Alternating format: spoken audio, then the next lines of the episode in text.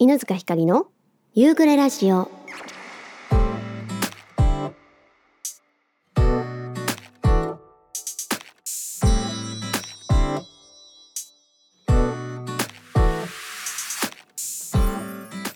さあ始まりました。第91回夕暮れラジオになります。皆さんこんにちは。こんばんは。えー、もうなんか季節もね秋らしくなったというかやっとだよね。やっと秋らしくなりまして、えー、ちょっと涼しいかななんて思ってたらまたちょっと暑い日がちらほらって感じでしょうけどまあこのまんまきっとねあの涼しくなって冬に向かっていくんじゃないかななんてちょっと夜あたりは思わされるようなね季節というか時期になってきました。えー、ということはワンマンライブも近づいているといういやもうほんと超ドキドキなんですけど、えー、皆さんね楽しんでいただけるように頑張っていきたいなと思います、えー、それでは早速ね今週のトークテーマ、えー、ついついお金をかけちゃうことでございます。いろいろあると思いますので、え早速紹介していきたいと思います。ラジオネームすみれさんからです。いつもありがとう。つかちゃんこんにちは。こんにちは。先日のツイキャス配信に路上ライブとっても贅沢で楽しい時間でした。ありがとうございました。こちらこそありがとうございました。路上ライブね遊びに来てくださってとっても嬉しかったです。やっぱりこう知らない方の前でライブをするっていうのは普段のライブハウスとまあそこはね変わりはないじゃないんですよ。私のことを知らない方の前で歌う歌。ただやっぱりこうなんだろうなこう通行人の方がいらっしゃるっていうドキドキ感そう本当にだから歌にも興味がない方もさまあ道だからさいらっしゃるわけじゃない？そういう方たちの前で歌うことだったりやっぱりこうライブハウスとはね空間が違ってこう広い場所で歌うっていうのも全然違うしあと普段立ちでなかなか私歌わないんですよ。ライブ会場によっては座ってると見えないなと思って立って歌ったりする時もあるんですけど基本座りのスタイルでライブをやらせていただいてるんでそうあの本当にそれこそこの座りのライブのスタイルっていうのはあの音楽の方向性を一回変えてあの全部曲昔の曲歌わないって言ってた時期に始めたことなんですけどもそう座りのライブだからそこからだからもう数年ずっと私座りでライブをやっててまあ立ちでもたまにやるんだけどでもほら立ちでやるって言っても30分ぐらいじゃない？で久しぶりに1時間まあ合わせて合計1時間ぐらいかな？立ちでライブして外さ ちょっと涼しかったけどやっぱ歌ってると暑いしいやなんか体力のね消耗をすごい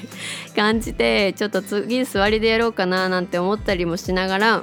いやでもね路上ライブすごく楽しかったです。やっぱそういう不安な中で知ってるファンの方のお顔を見るのはすごく安心して 歌いました。もう何があってもファンの方がいるから大丈夫と思って歌えてすごく安心しました。ありがとうございました、えー、10月9日のワンマンにて新グッズ解禁の嬉しいお知らせや YouTube 投稿などずっとずかちゃんに浸る生活を送ってます。毎日楽しい。よかった。いやもう本当にあのまあリリースもありまして10月の1日のフローアートのリリースもあり、えー、そしてワンマンライブもあり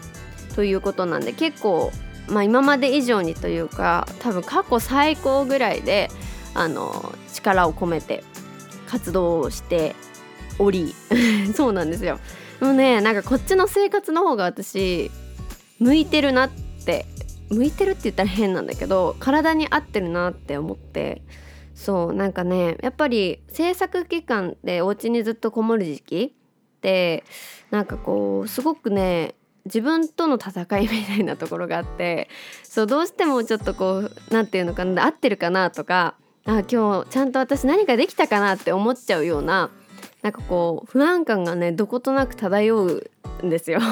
そう制作期間ってね。でもなんか今回はあの前回の「レッドバトラー」に続き、まあ、ワンマンの準備もずっと前からあったしそうあのからのフローアウトだったんで全然こう何て言うのかなゆっくり制作する時間みたいなのはそんなにまあ曲もコンスタントに活動ライブしながら作っていたこともあってそうそのなんかこうシーンとしたね制作期間みたいなのがなかったんですよこのここ半年ぐらい。それがね私すごい良くてなんか心の調子というかなんかそのあ大丈夫かなみたいな焦りみたいなのももなんかいい意味でないっていうかそのもっとこうしたいとかもっとこうしなきゃかなみたいな分析はするんだけどその誰かと比べて焦ったりとかそうそういう意味で不安になるもう目の前のことを一生懸命やるしかないと思ってる生活だったのですごくね楽しくて何よりファンの方とたくさんねやり取りできるこうやっていろいろ発表があるとやり取りができるしあのコメントもいただけるしでなんかすごく私この生活を続けようってあのこの数ヶ月で思いました。なので、えー、10月の9日のワンマンが終わった後もねまあもちろんフロアートのリリースが1日で日付が近いんでその後リリースのねお仕事とかもいろいろさせていただくんですけども歩みは止めずに、え、YouTube もコンスタントに週に23本は最低でもね投稿できたらななんて思っておりますのでぜひぜひ楽しみにしていただけたらなと思います。なんかこういうのってさよっこらせってこう休んじゃうとさダメだなってやっぱ思うし体がこうやっぱどうしてもエンジンがっていうかこう何ていうのかなよくさ自転車のこう最初のところはぐーっと重いけど漕ぎ始めるとうまくいくみたいなそのノリに乗ってくるみたいなああいう感じでやっぱりそういう私性格だと自分で思ってるので今このすごくいい感じに焦げてる状態を止,、ま、止めずにねこのまんま、えー、ちょっと活動していきたいななんて思ってるし、まあ、人って3ヶ月ぐらい続けるとさ、まあ、何事も成果とか変化とかが起きるって言うじゃない？だからなんかこの感じで10月ぐらいまでずっとつ 10月じゃない12月ね年末まで続けた私はどうなってるのかななんていう楽しみもあるので、えー、ワンマンが終わってからもすがちゃんあのー投稿お休みになってるなってならないように、えー、頑張っていきたいと思いますのでぜひぜひねほんと YouTube のコメントも皆さんありがとうございます。もうすっごい励みになっております、えー、ちょっとずつですがチャンネル登録者数も、えー、増えつつあり、えインスタ、え Twitter 過去 X そして YouTube TikTok と、えまあこの4本を柱に頑張っていきたいななんて思っておりますのでよろしくお願いします。えー、さて今回のトークテーマついついお金をかけちゃうことですが一つに絞れないという悩みがまずはライブやコンサートや公演はスケジュールとにらめっこして行けそうであればお金のことを気にせずに行ってしまいます。学生時代や社会人になりたての頃は遠征もえ夜行バスを使って極力お金を使わずと思っていましたが今は迷わず新幹線での移動です。あとはコーヒーがとても好きなので気になったカフェがあったら香りに惹かれてスルスルっと入ってしまいます、えー、家系ラーメンも我慢できずに入ってしまいがちです。うわわかる。家系ラーメンってめっちゃ美味しいよね。ずかちゃんの紹介、えー、してた猿島や、えー、下北沢のカレー屋さん。ビバンで撮影場所として出てきた月島のもんじゃ屋さんなど好きな人にまつわる場所へ行くのも楽しくてついついお金を使ってしまいがちです。いつかずかちゃんのライブで遠征ができたら嬉しいなと勝手に思ってます。嬉しい。えー、なんだか食べ物ばっかりですが皆さんのついついお金をかけちゃうこと楽しみにしてます。少しずつ朝晩は秋らしくなってきたので季節の変わり目どうかお体にご自愛ください。これからもずっと応援しています。ということです。皆さんいつも本当にありがとうございます。やっぱりねライブとかコンサートは行きたいですよね。私もね最近行きたくて結構抽選応募するんですけどことごとくさ落ちちゃうんだよね。そう。だからちょあそろそろ当たるかな？当たる時期に入るかな？なんて思いながら、えー、ちょっと願っているんですが。いやー分かりますね。ライブとかコンサートは行きたい。そしてカフェいいですね。もう今カフェってさ東京関東ってもすごいいっぱいあるじゃない。だから何て言うのかな。でしかもいろんな種類があってさ。何て言うのかな。どこも似たようなもんじゃないのがやっぱりこのカフェ巡りにはまってしまう人が多い理由だよね。やっぱこうなんて何を売りにしているかっていうのもさもちろん皆さんコーヒーとかカフェオレとかねあと食べ物何か食事とかにこだわっているのはもちろん店内の内装とかさ最近すごいこだわりがあるカフェ多いじゃない？私ああいうのも好きで内装を見るのもねああここのオーナーさんはこういう趣味なのかなとかさこういうのを楽しんでほしくてこういう内装にしたのかなって考えるとこまでカフェ巡りってね楽しい。でそこの食べ物とか飲み物の味とかさあこのコーヒーこうだなとかここのなんかチーズケーキこうだな。私チーズケーキ大好きなんだけど チーズケーキどどどうだなみたいなさそういうなんかいろんな方面の楽しみがあってそう TikTok とかさインスタとかでもついつい私調べちゃいます。そして家系ラーメンねめっちゃわかります。私もラーメン大好きでそうなんかそこの有名なラーメンは ラーメンだってラーメンはついつい食べに行ってしまうぐらい好きです。家系ラーメンなんてもう最高だよね。もう本当にラーメンってなんでこんな美味しいんだろう。えー、ということで私も食べ物ばっかりになっちゃいそうだな。すみれさんいつもお便りありがとうございます。続きましてラジオネームポンヌさんからです。いつもありがとう。犬塚さんリスナーの皆様こんにちは。こんにちは。フローアウトのリリースそれからワンマンライブまでもうすぐそこですね。YouTube の更新や新しいグッズなど、え、いろんな最新情報にワクワクしながら犬塚さんの活動を追いかけられて嬉しい限りです。朝晩涼しくなってきましたので体調崩さないようにお過ごしください。さて今週のお題のついついお金をかけちゃうことですが私は着物のリサイクルショップで掘り出し物を探すのが好きなのですがへえすごい、えー、どれだけお金をかけずにいいものをゲットできるかということでお気に入りのリサイクルショップに行くと安いから買っちゃってもいいかと思ったらいつの間にか大量に選んでしまい次はこの着物に似合う帯帯揚げはこれ帯締めはこれと結局何セットも組み合わせて気がついたら予算より大幅にオーバーしてしまうことが多々あります。行くたびに安いと思ってついつい買いすぎてしまうのでそのお店に行くのは季節ごとに1回と決めて顔を出します。あ偉いな。ちゃんと私こういうのもう買わない。ってもうこんなにいっぱい買ったから買わないと思ってもまた1ヶ月ぐらい経つと忘れてなんかそろそろ買い時かなと思ってね ネットの通販とかさついつい買っちゃおうとするんだよね。わあ偉いなポンヌさん。ただ自分が持っている帯と合わせてみたい場合もありまた来週に帯を持ってお店に行きますと約束した時にたまたま入ってきてた着物が掘り出し物で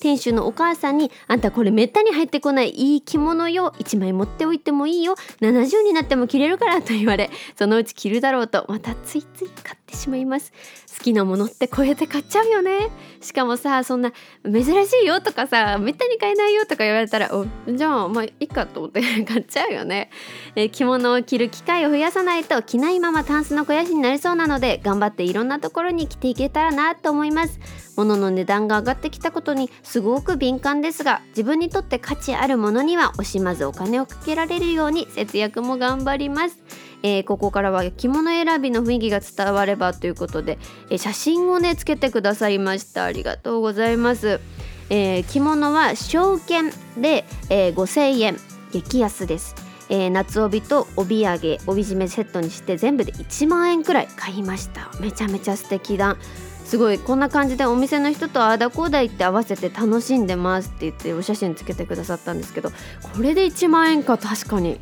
安いね。こちら着物は自分のもので帯が1000円。えー、上の着物を買うならタダにしてあげるということでこちら夏こちらの夏帯は結局タダでした。すご、えー、これ着て先日大阪に行きましたということです。すごいね。めちゃくちゃ素敵ですね。いやしかもお店のさそのお値段が安いよね。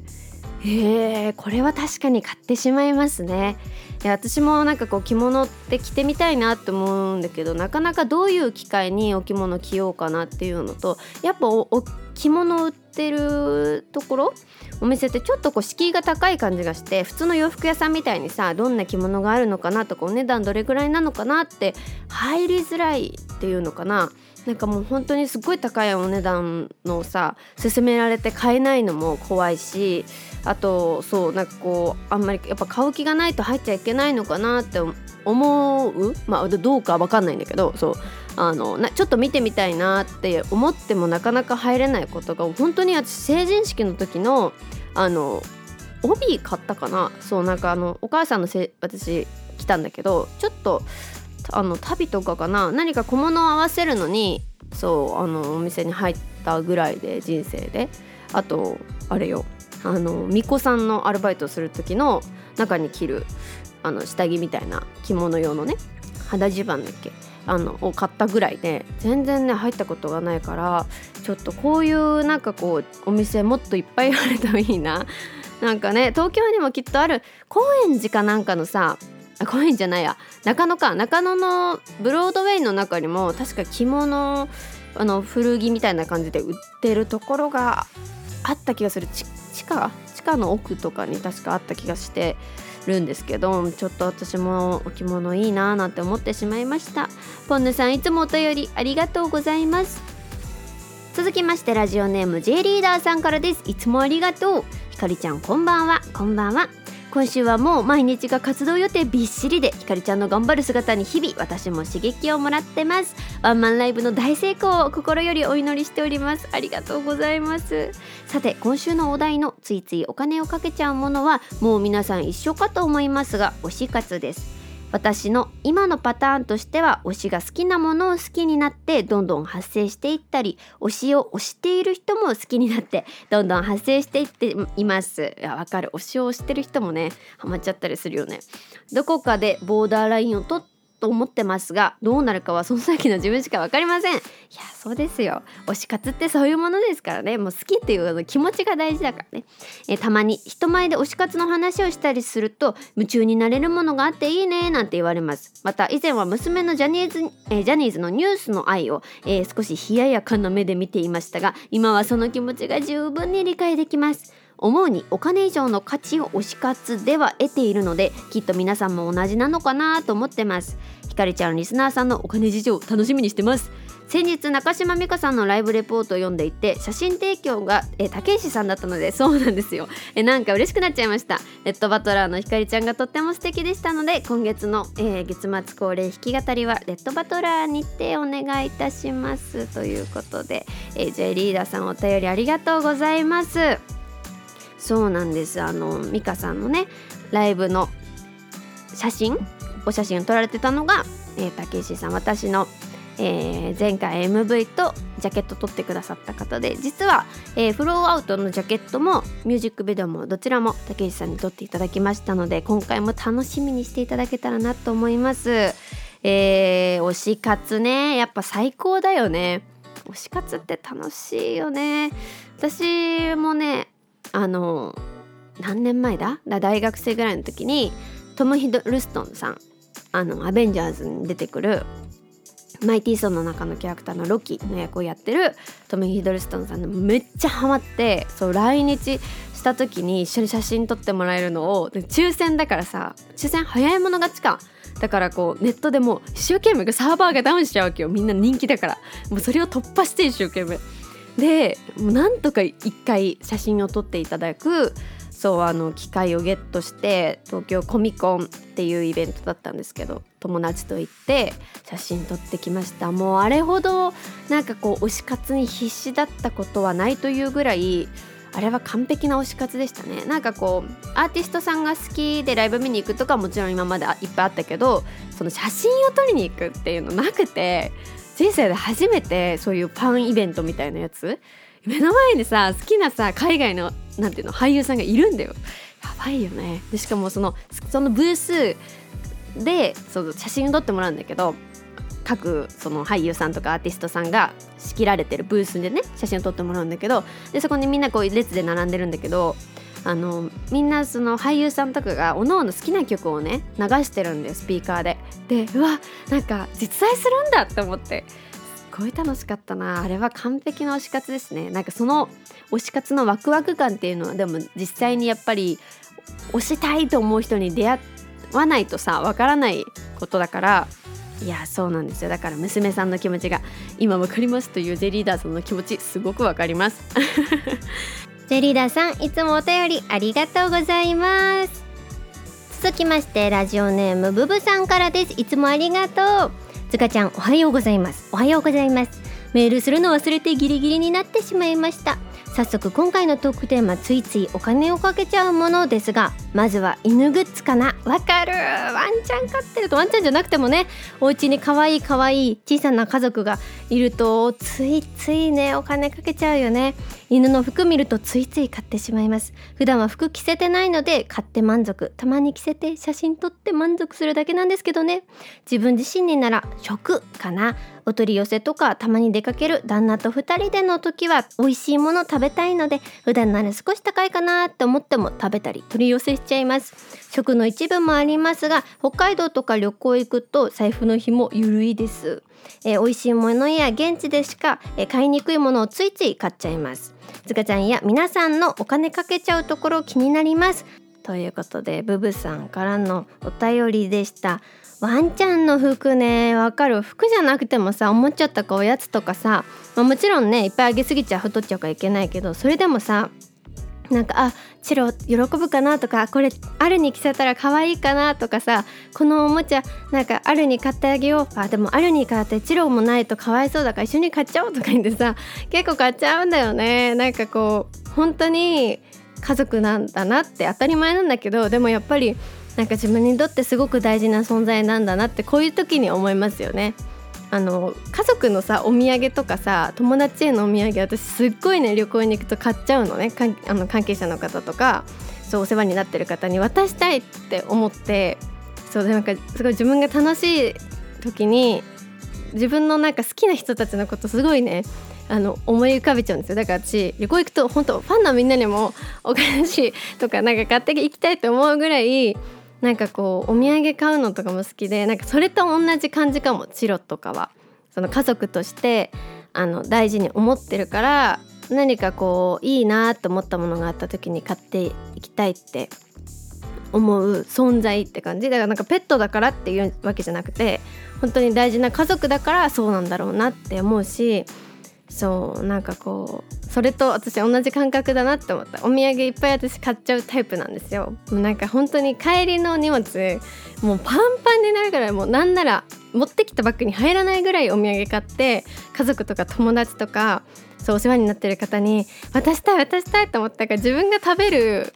あれその持って帰るねお土産食べるお土産なんてほぼなくてでもなんか全然それが嫌だとかじゃなくてね。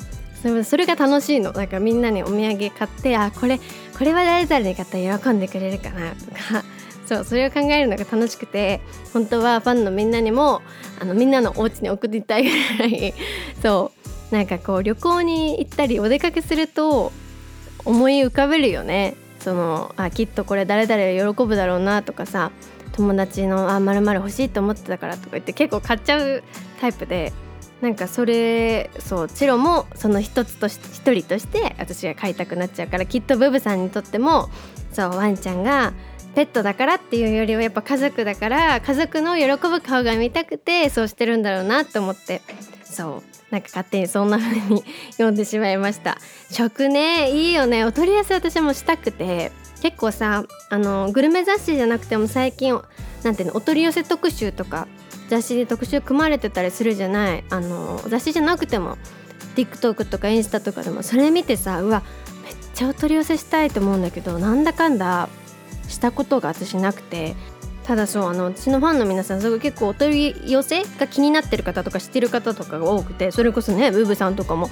ね、すごいそのトークを見てあ私もお取り寄せしたいなと思ってめっちゃ気になっているところでございます。今ねお取り寄せとネット通販ってまあどう違うのかっていうのはあれなんだけどあのずっと気になってる昔飲んですごい美味しかったなんかあの飲めるお茶みたいなやつがあってほんとちっちゃい頃に飲んだ記憶がある美容室でいただいた記憶があってその私髪の毛いろんなとこを切りに行ったりあの染めてもらったりしてるんだけど最近は小さい頃によく行ってた父の知り合いの、まあ、父の知り合いというか父の友達父と母の同級生の 美容室に行ってるんですよ美容院に。であのそこでね大昔本当に小さい頃にあの出していただいたなんか食べれるお茶みたいなのがあってそれがすっごい美味しくてねめっちゃ美味しかったの子供ながらにえ美味しいって思ってで行くたびにすっごい楽しみにしてたんだけどそのお茶を友達が買ってるのをインスタで見て仲いい子がね幼なじみが。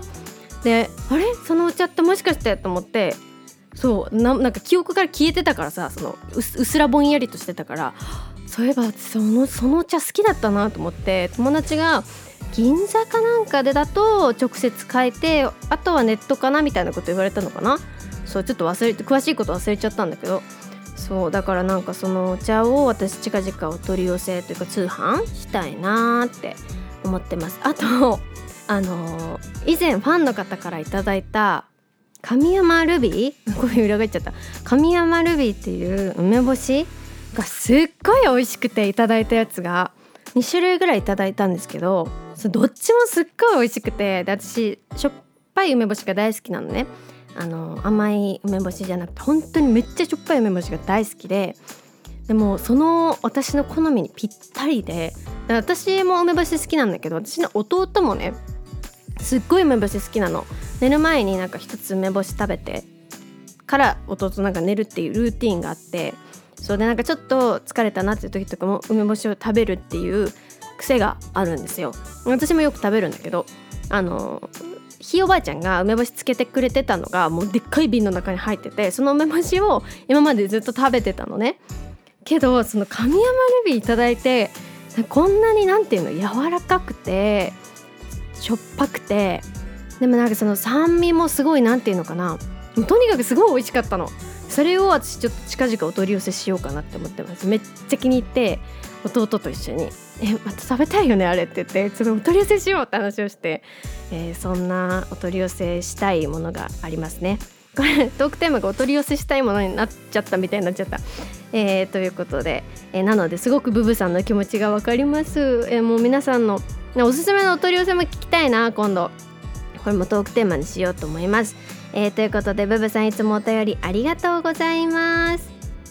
続きましてラジオネームマッキーさんからですいつもありがとうひかりさんこんにちはこんにちはワンマンライブもう少しですね今からとっても楽しみですありがとうえー、さて今回は締め切り前にメールを送れそうです。ついついお金をかけちゃうものというトークテーマですがやはりライブに関することになりますね。対バンライブやワンマンライブどちらも好きなアーティストさんのライブにはどうにか都合をつけて行ってしまうことが多いです。好きなアーティストさんは増えるばかりなのでお金とスケジュールの調整は必要ですが気になってしまうと行くという選択肢になりますね。以前行った対バンライブで出演する4組が4組とも好きなアーティストさんだった時すごとってもラッキーに感じました。確かに対バンライブで全員好きでねそんなライブ最高だよね。いいんですか？ってなっちゃうよね。えもちろん大満足な日になりますがそういう時は物販でも4組あ確かにのところにお邪魔しますのでそれなりに出費はありますけどね。あとお時間もねやっぱかかっちゃいますもんね。どうしても対バンのライブは物販のね時間がそんなに長くないからね。全員に回るってなると結構こうさささっと回んなきゃいけないからね。ゆっくりお話できないっていうところもありますがそれでも4組に全員好きなの最高だね。いいないいな。あと台湾ライブで初めてお会いするアーティストさんの歌が素敵だった時はどうしても音源が美味しくなってしまいます。現在はライブに行ったりすることが楽しみになってますので自分にとっては価値のあるお金の使い方にはなってると思います。これからもしっかり稼いで音楽を楽しんでいきます。ではワンマンまで体調を崩さぬように気をつけてくださいね。マッキーよりということで。マッキーさんありがとうございます。いやいややっぱライブ活動しているものからすればもう本当に嬉しいお話ですよね。やっぱりこう音楽活動って特に最初の頃っていうんですかね。始めたての頃はあの取り置きしていただくっていうか予約ゼロなんてまあ当たり前。ていうんですかね、まあ、全員自分のこと。まあ初めてだからね。知らないっていう状態からその SNS も始めてフォロワーもまだ十何人でとかそういう時に初めて来てくださったお客さん取り置きっていうものをしてくださったお客さんの顔と名前は覚えてますねやっぱり。でその後もやっぱ来てくださる特にブッキングライブだと規模感的にもねあの見てくださる方が何百人いるわけではないのでそうなるとまあ自然とファンの方とか逆に私のファンじゃなくてその他の方を知ってるそうあのファンの方でも何回か同じやっぱアーティストさんとブッキングがかぶることってよくあるんですよ。あのその曲調がこの2人は合ってるとかこのメンバー合ってるからって言ってやっぱ23人結構コースパンで同じ対バンになるなって違うライブハウスとかでねなったりするようなこのファンの方とかはすごいなんか仲良くなったりとかお互い顔見知りになったりとかしてそれがすごい楽しいですね。やっぱりその今の環境だからこそそうできることっていっぱいあるしうん、すごくなんかファンの方との距離感っていうのもすごく楽しくてなんか心強い本当に心強いですねやっぱりそう自分のぶね出させていただくブッキングライブで自分のことを応援してくれてる人の顔を見るとやっぱどんなに緊張してても頑張ろうって思えるしなんかそういう今のこの状況で応援してくださってる方をこれからもっともっと大きな、ね、ライブハウスに連れて行きたいなライブハウスじゃなくてもうホールにも連れて行きたいなって思うしそれこそそうネットでね配信とかでまだ会ったことない方もやっぱステージが大きくなればなるほどいろんなとこにも行けるようになるしいろんな場所でライブもできるようになるしそうするとね来ていただきやすくなる環境的にもなるからもう本当に皆さんの声でなんかこう頑張ろうって思えるそのなんか根本の根源になってるのはやっぱライブハウスだなって思ってまあそこから私もスタートしたっていうのはあるのでうんなんかこうライブっていいなって思いますね。学生の頃は学校行ってそのまんま急いで帰って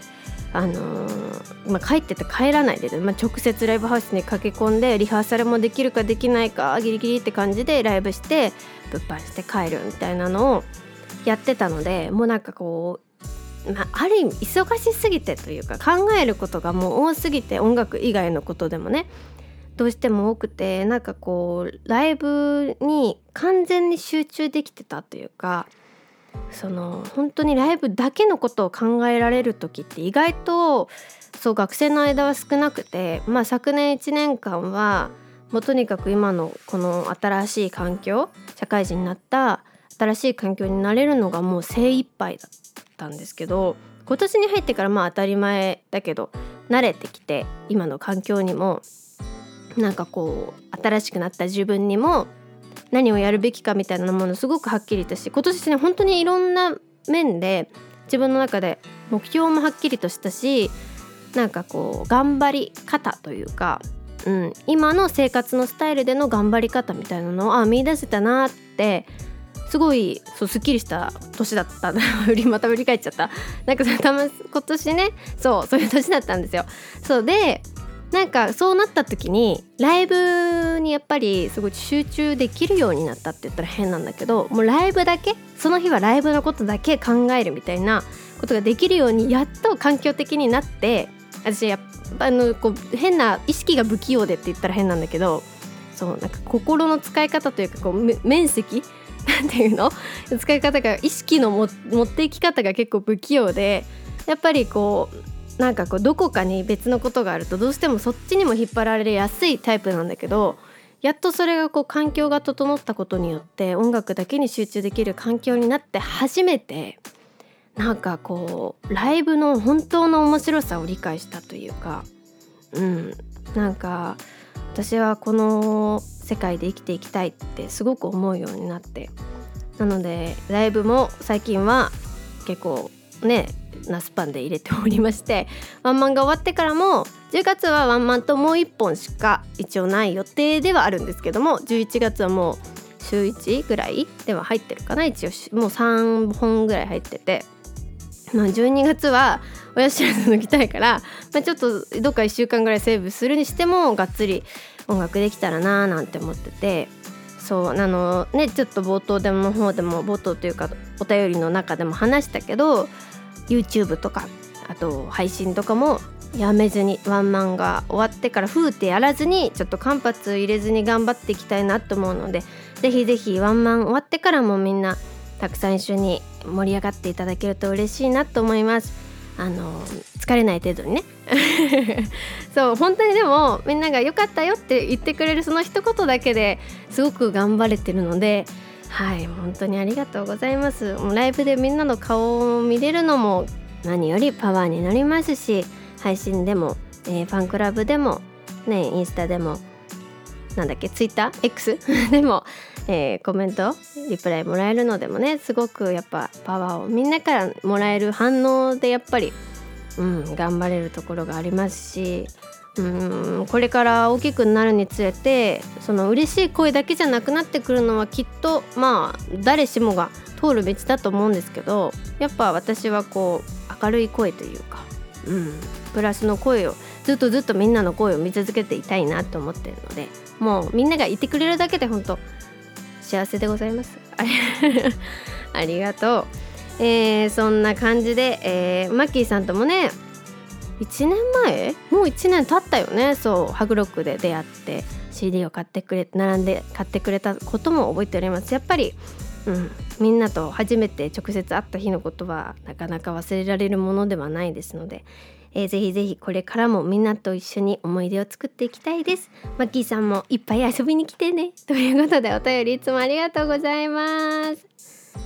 えー、そんなこんなで皆さんからたくさんお便り今回もいただきました。本当にありがとうございます。いやーもう本当にみんなのメールを読むと元気になりますね。みんながどんな暮らしをしてるのかとかどんなことを思って生活しているのかもちろん人それぞれ生活スタイルも違うし考え方とか捉え方とかも全然違うと思うけど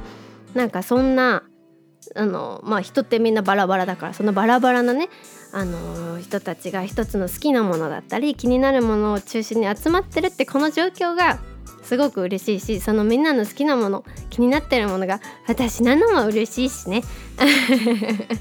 いや本当にいつも元気をもらっています、えー、私がついついお金をかけちゃうもの、えー、何かなって思うんですけどもまあまずはすごくあのお化粧品メイクの方じゃなくて、まあ、メイクの方ももちろん好きなんだけどあのスキンケア系の化粧品が大好きで化粧水とか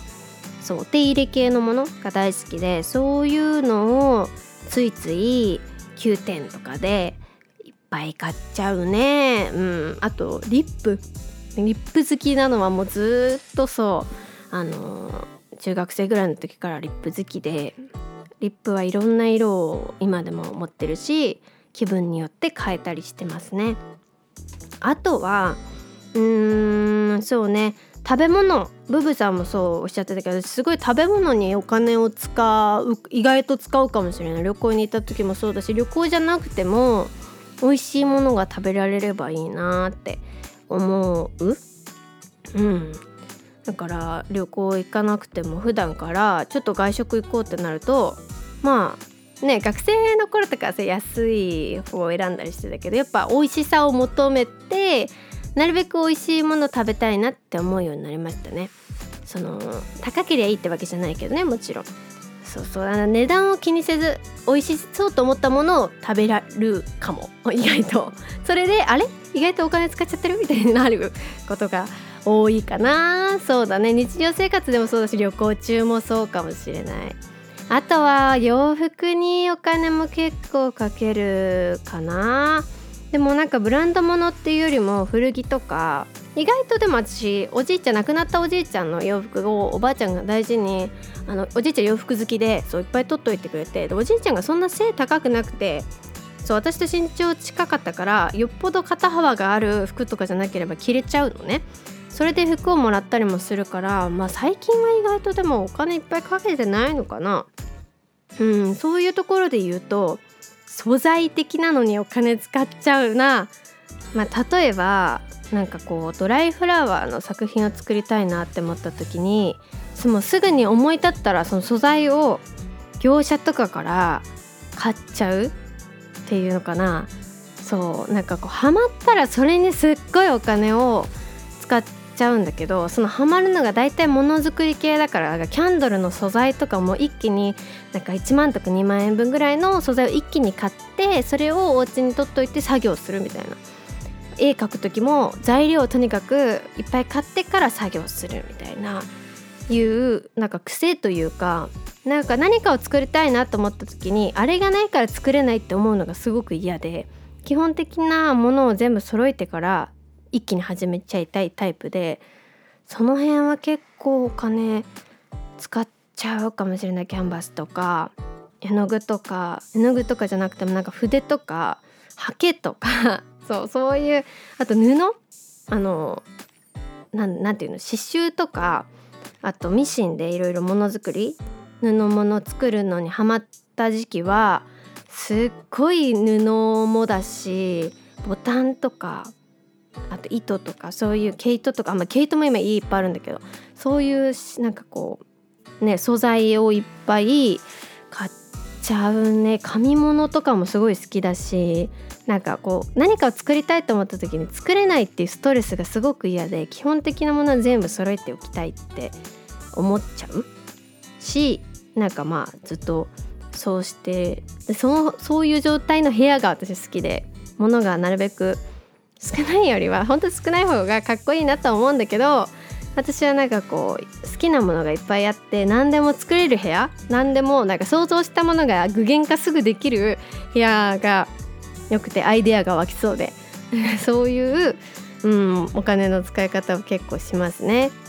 そうだねなんかそういうまとめてなんか毎日何かに使っちゃうとかじゃなくてまとめてバンってそう素材を買ったり、あ、旅行中ご飯いっぱいバーって食べたり そういう感じかな。あとはまあ皆さんのご存知の通り私漫画が好きなので結構漫画とか本にお金を使っちゃいますねふらふらと本屋さんに行ってタイトルが面白そうな小説とかあのあらすじでと私ページ開いて1行目の一文で決めるんだけど最初の一文が面白いかどうかで本買うか決めるんですけどそれをやって読みたい本を積んどくっていうんですか？いっぱい部屋に取っといてそう。で思い立った時に読むみたいな。そうだから基本ねだから本もそうなんだけどなんかこう用意されてる状態にしたい。自分自身は。そう。結構そういうところがありますね。だから私の部屋は物が溢れてるんですけど自分ではそれでいいと思ってるしそう。だからね布が好きだったりあとお洋服とかもねそうまあこれはお金かけてるわけじゃないけどそうあの洋服も好きなのもあって結構あのいただけるんですよ。親戚の方とかおじいちゃんとかおばあちゃんとかからも、あ、好きなら持てていいよ私民芸品とかも好きだからさそうあとお皿とかもすごい好きでそういうのいっぱいもらってそうやっぱこう欲しいって言ってさ聞いてくれて欲しいって言うとさおじいちゃんおばあちゃんとか親戚の方とかすごい嬉しそうにしてくれるしで私ももらえるなら嬉しいし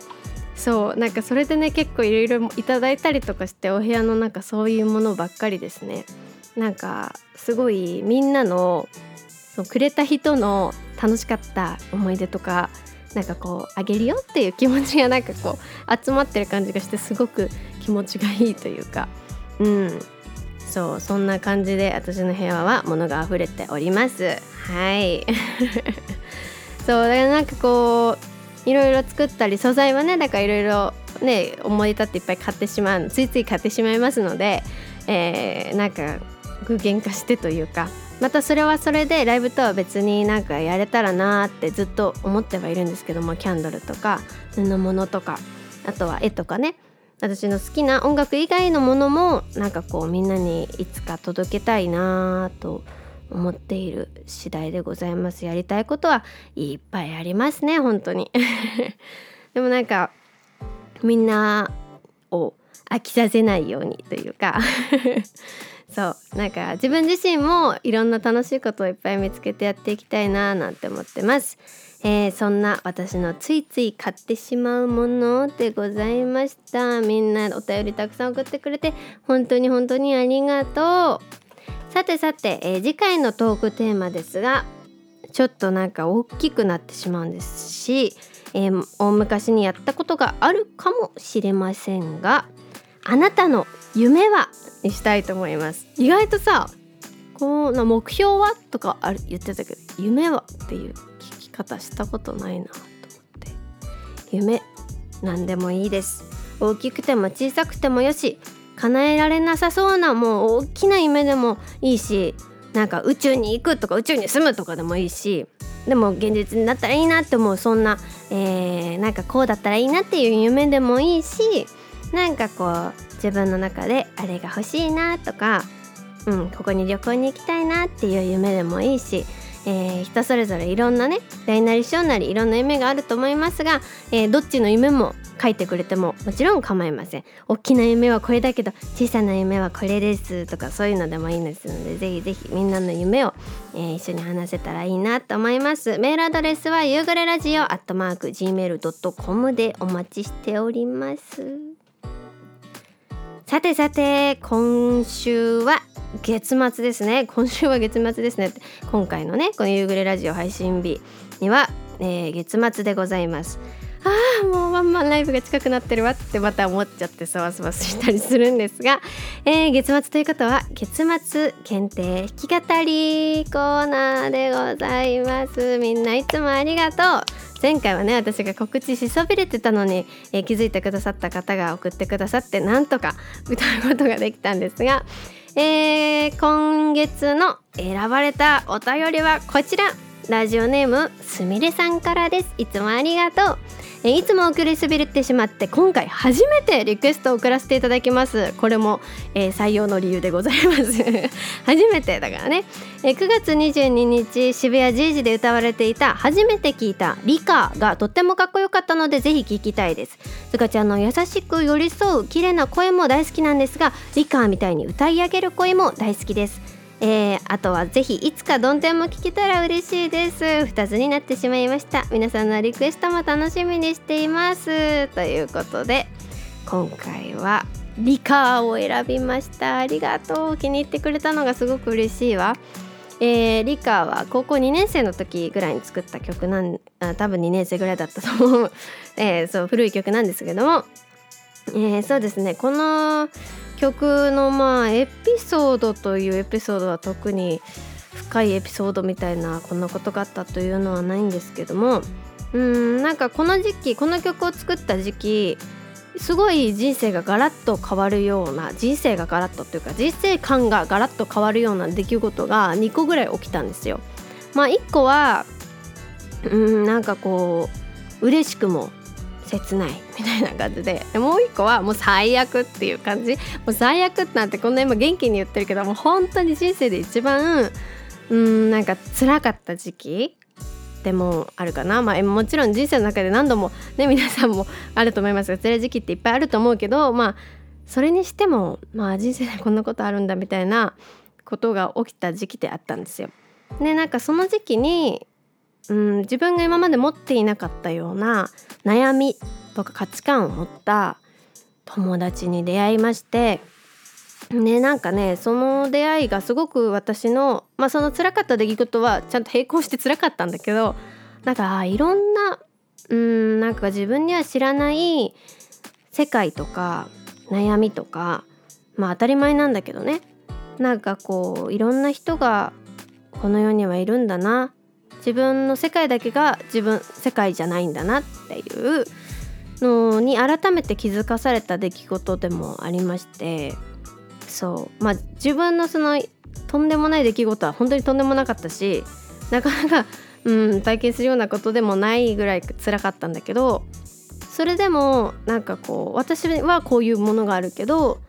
そうその子にはそういう悩みがあるんだっていう経験をして私の人生観というかかなりその時期まあ自分で言うのも変だけど心が成長した、まあ、思春期でもあったからね心が成長したのかなって思うそんな時期に書いた曲でまあ優しい曲も暗い曲もその時期いっぱいとにかく曲を書いた時期なんですよその時期は。もうひたすら曲を書きまくってた時期で、えー、そんな時にうんなんかこうガガガガといっぱい曲を作る流れの中でリカーも書いてうん、私はたくさんこの曲をライブで歌いました。そうねこれと「愛しき日々よ」っていう昔 CD にもデモの CD にしたこともあるんですけどその曲は同時期ぐらいに作ってどっちもすごく歌ったかなと思います。なんか曲の雰囲気的にも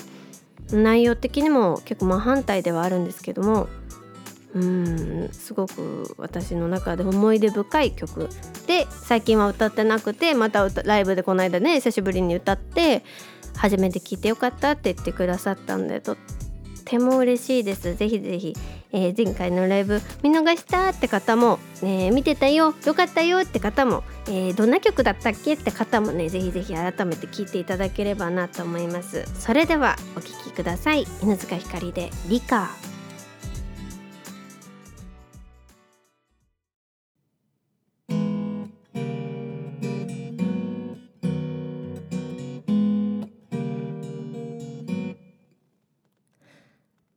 朝日が昇る。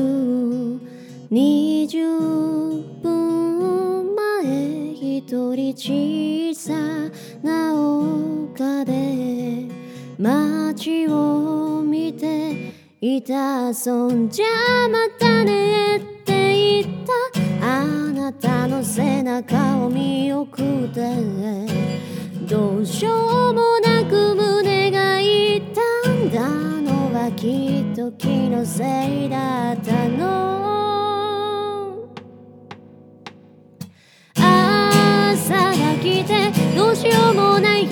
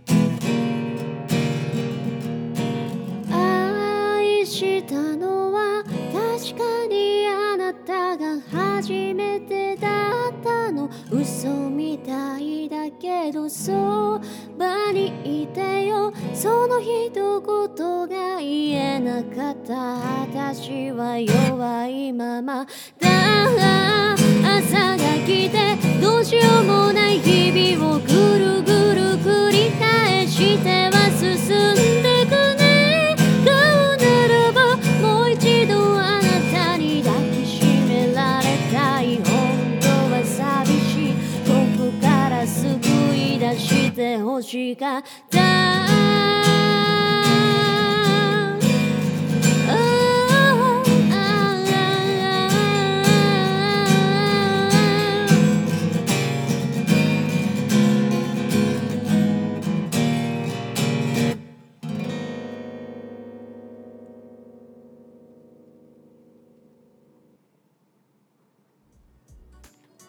ということで犬塚ゆかり理科をお送りしましたすみれさんリクエストしてくださってありがとうございました、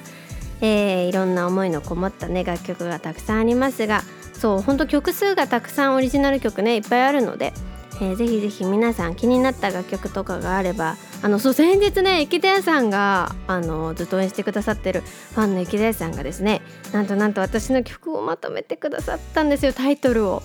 そう。でぜひあの聞いたことがない曲とか忘れちゃった一回聞いたとは思うけど忘れちゃったとかこのタイトルの曲何だったっけって思う曲があればぜひあの配信の時とかねコメントしていただけたらもうすぐ歌えますので ぜひぜひ、えー聞いて覚えて、えーみんなの人気があればもしかしたらちゃんとねデモってか あのデモの音源とか YouTube とかだけじゃなくて、えーリリースされるかもしれませんのでぜひぜひ皆さんの声をねお聞きしたいのでたくさんリクエストいただけると嬉しいなと思います。ということで月末限定弾き語りコーナーでした。さあ今週で、えー9月も終わり。あっという間でしたね。なんか9月入ってあと1ヶ月でワンマンですねとか言ってたのにもうあとね1週間ぐらいになってしまうんだな。キャードキドキドキドキって感じなんですが本当に皆さんのこと楽しませられるように楽しんで帰っていただけるように精一杯頑張ります。あー怖い。怖いけどでもそれ以上に楽しみなんだけどね。そう。なんかでもこんなにあのうんなんかこう全力でやれるようになったのは皆さんのおかげです。本当にありがとうございます。音楽だけに集中して音楽といっぱい向き合って自分といっぱい向き合ってうん、パフォーマンスするこの日々がすごく最近楽しいです。本当に皆さんのおかげなのでこれからもね、えー、たくさんたくさん楽しんでいただけるようにそしてパワーアップできるように頑張っていきますので引き続き応援していただけると嬉しいです。ワンマンまで10日よろしくお願いします。ワンマン当日もよろしくお願いします、えー、配信の皆さんのコメントも見れるようにね、え、できたらと思いますのでよろしくお願いします。それじゃあ、え、来週の、えー、夕暮れラジオの配信が終わったらもうワンマンライブやってて終わりましたねっていう話を再来週はしてるはずですので、えー、楽しかったね。よかったねって言えるように頑張ります。ということで来週も元気にお会いしましょう。またね